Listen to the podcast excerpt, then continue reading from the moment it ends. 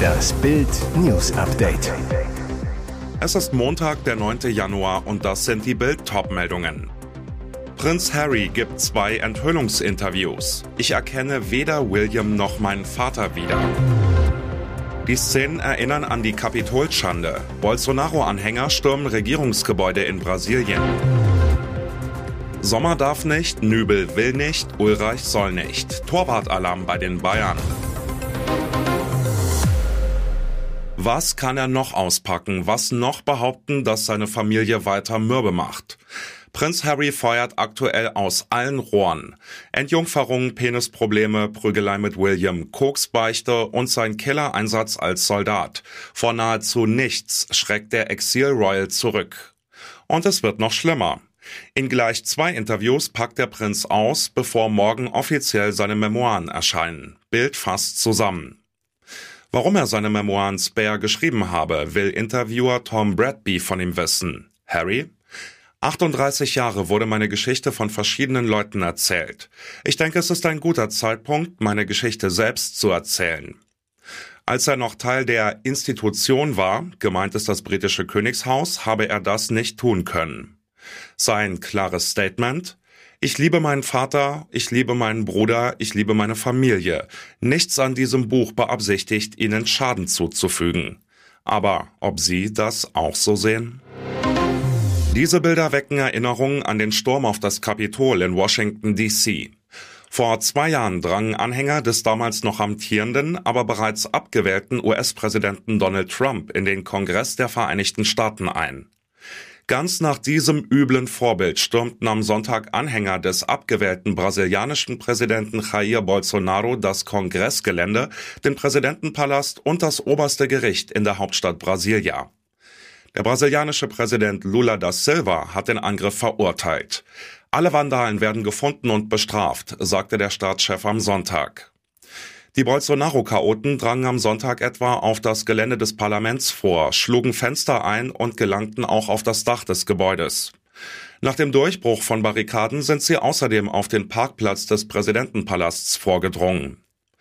Nach mehreren Stunden haben Sicherheitskräfte Medienberichten zufolge den Kongress, den obersten Gerichtshof und den Regierungssitz in Brasilia wieder unter ihre Kontrolle gebracht.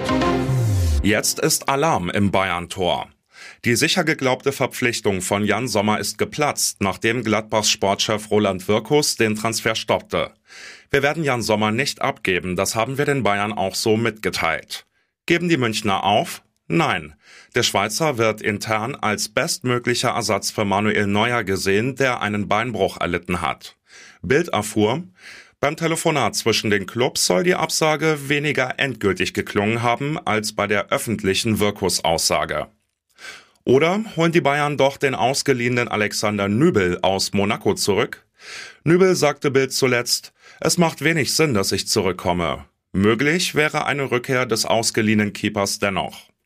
Und dann ist da noch Ersatzkeeper Sven Ulreich. Für ihn war die Torwartsuche nicht gerade Werbung. Nach Bildinformationen wollen die Bosse weiter eine neue Nummer eins, die die Chancen auf alle Titel in dieser Saison weiter erhöht. Diese Attacke aus den eigenen Reihen dürfte den Grünen so gar nicht gefallen.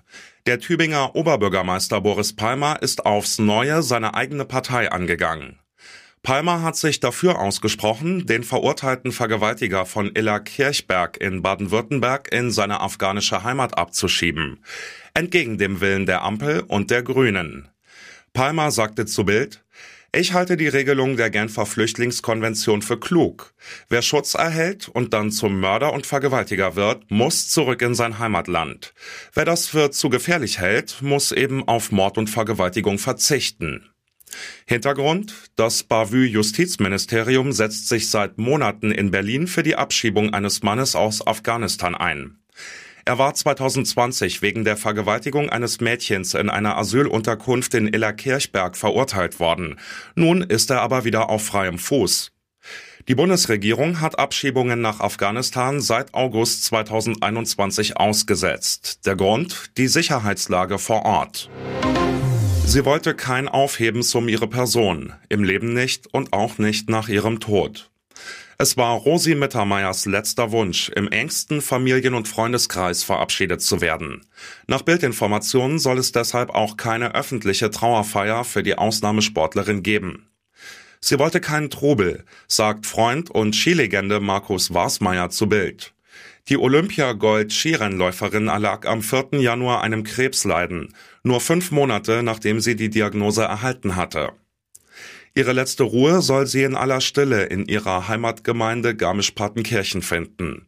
Neben ihren Schwiegereltern Margarete und Gottfried Neureuter. Rosi Mittermeier hatte erst im August, kurz nach ihrem 72. Geburtstag, die Diagnose Krebs erhalten. Sie blieb stark, auch als ihr die Ärzte mitteilten, dass es keine Hoffnung auf Heilung gibt. Kraft gab ihr die Familie, die nicht von ihrer Seite wich. Dazu gehörten auch Rosis jüngere Schwestern Efi und Heidi. Rosi war tapfer und positiv, so wie sie es immer war, bis zum Schluss. Und jetzt weitere wichtige Meldungen des Tages vom Bild Newsdesk.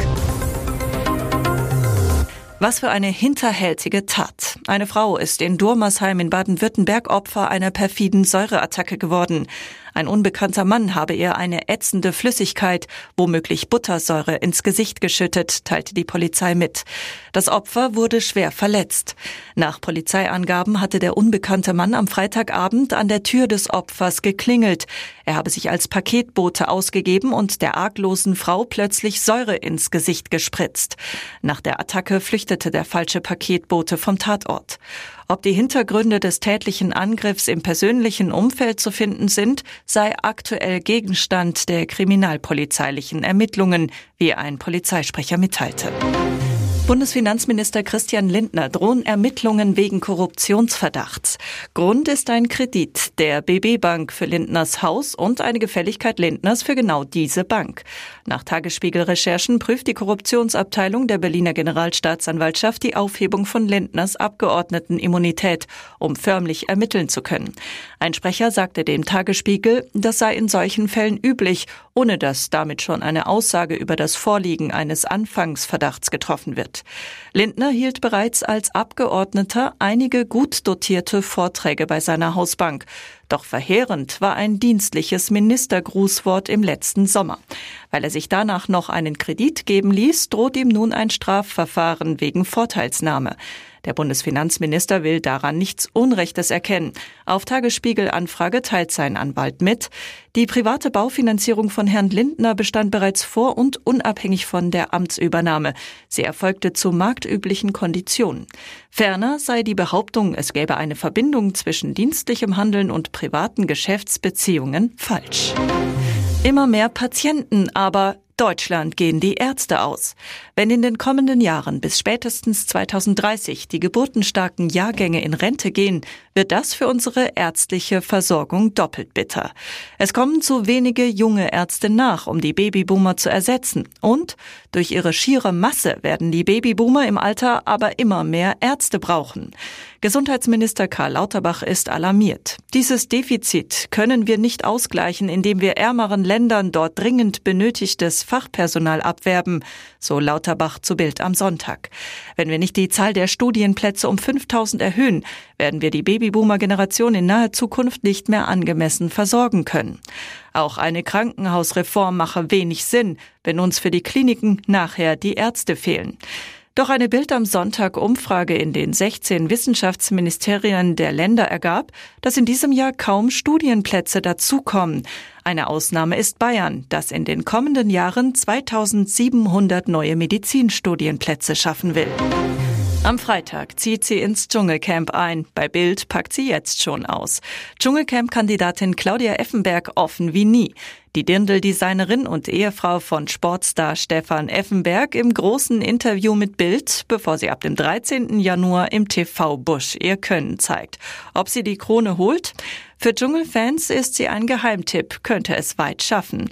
Auch weil Frau Effenberg sicherlich viele Enthüllungen und Promi-Stories in petto hat, die nur darauf warten, am Lagerfeuer endlich ausgebreitet zu werden. Vor einem Millionenpublikum. Unter anderem Ex-Mann Thomas Strunz, Vater ihrer zwei Kids, könnte zittern. Wenn mich jemand auf meinen Ex anspricht, werde ich keinen Namen nennen, aber es wird sicher emotional werden. Jeder, der mich kennt, weiß, dass ich eine Löwenmutter bin und meine Kinder immer beschütze. Daher ist es ein sehr emotionales Thema für mich, denn am Ende haben meine Kinder darunter gelitten, so Effenberg. Ob sie Angst vor den Dschungelcamp-Herausforderungen hat und ob sie frühzeitig aufgeben würde, das erfahren Sie auf Bild.de.